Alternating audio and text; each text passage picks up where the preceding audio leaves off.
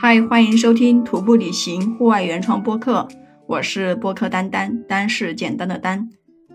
今天是狼塔的第五天了，今天要翻越一个打板，海拔三千六百米的库特阿腾打板。我觉得这个新疆这些地名真的是特别的难叫，反正我每一次记这个地名，我念起来都非常的拗口，就是不好念。今天早上起床以后，我们大家就商量着在这个营地等那个老驴一天，因为他没有来，我们也不好出发，总不能把他一个人扔到这个无人区吧。但是想回去找他，又不知道他在哪里，或者说有没有出现什么危险，然后我们就决定还是先煮一点点吃的，在这里多等一下，等一个上午，如果他还没有出现。那我们就叫两个人回去看一看，找一找，因为时间比较多，都已经准备不走了。我们就说，哎，为了节省一点点那个气罐，我们就去捡柴来烧火煮饭。煮了半天，那个饭没有煮熟，反而把那个锅熏得黑不溜秋的，而且那个锅的外面洗都洗不掉，一层那个锅烟在上面。嘿，结果我们饭还没有煮熟，东西都还没有吃，那个老驴突然之间出现了！我的天哪！当我们看到他的那一下，你不知道有多激动！哎呀妈呀，就感觉他终于出现了，我们心里的这个大石头也算是落地了。等到他到了以后，我们就煮了一点东西，大家吃完以后就商量着要把他那个背包里面的一些东西帮他给扔掉。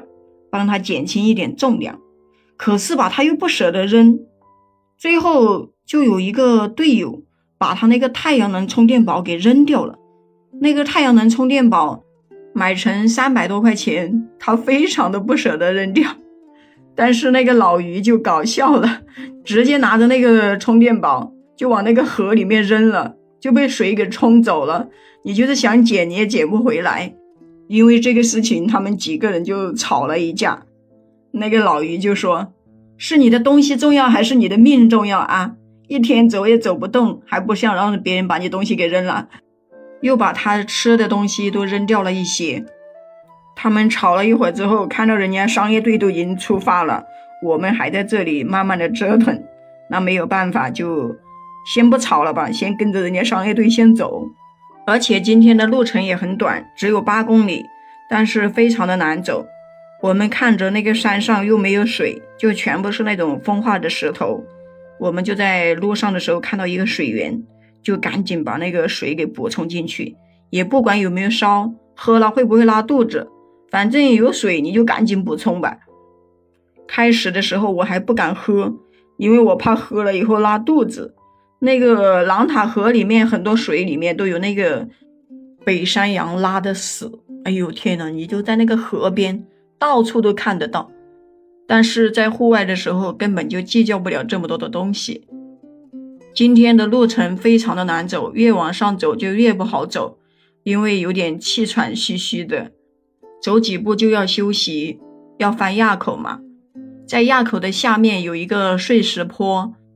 那个坡它全是那种雪山上面的风化石头留下来的一些碎石沙，然后就不能笔直的往上走，那你就只能往左走一下，再往右走一下，就这样绕着弯曲走路。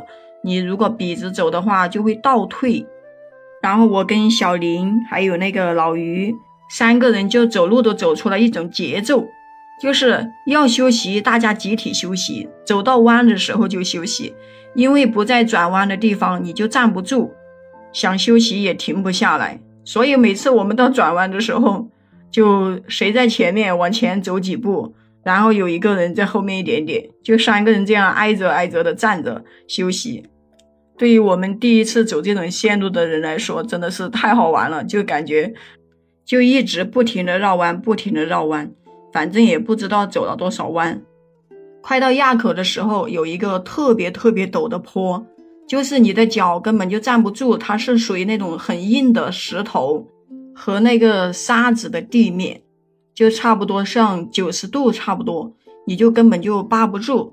然后我就用那个膝盖跪在那个地上，慢慢慢慢的爬过去。就手脚并用的爬，才慢慢的爬到了那个垭口上面去，太危险了。往后看的时候，真的自己都吓了一跳。到了顶上以后，这里的风景就非常好了，可以三百六十度的看到狼塔所有的雪山，非常的壮观。然后我们就在上面拍了照，还大吼了几声。那个老于跟小林吼的时候，我就说你们叫小声一点好不？别把那个雪山给叫的，等一下都要雪崩了。拍照完以后，我们就开始又继续赶路。每次吧上完坡就要下坡，然后下坡又全是碎石，特别容易打滑，而且这一边的路还更是难，那个路都没有，其实它就是雪山上的那个风化石头。全部滑下来堆积的那种斜坡，就有人从上面走，慢慢慢慢的就走出来了一条小路，所以你就会感觉你的上面下面都是那个风化的石头，然后是悬崖，你就不敢就粗心大意。如果是说你不小心把那个踩塌方了，或者是干嘛的，就很危险。我们今天很早就到了那个小树林营地。到了营地以后，居然还要过冰河，哎呦，都感觉这个狼塔这个地方是没完没了的过冰河。晚上的水又冰冷，然后我就不想脱鞋子了。你说我们女孩子晚上过冰河，对这个身体是真的很不好。我就坐在那里等，谁先过去，我就把我的背包让他背过去，然后吧，再让人家换一个人把我给背过去就算了。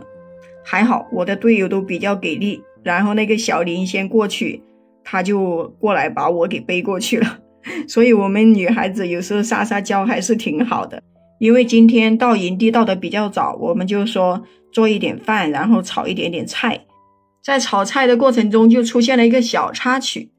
因为我带了那个香菇，还有那种干菜，我就让小林帮我炒一下。嘿，结果他还骂我，他说：“你能不能有点常识啊？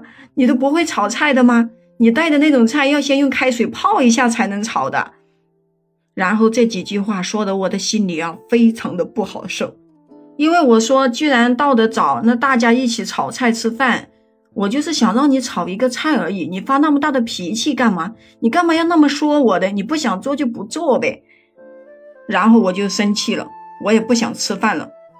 后面那个福哥跟老于都来叫我出去吃饭，我就不吃，一直在那里发脾气。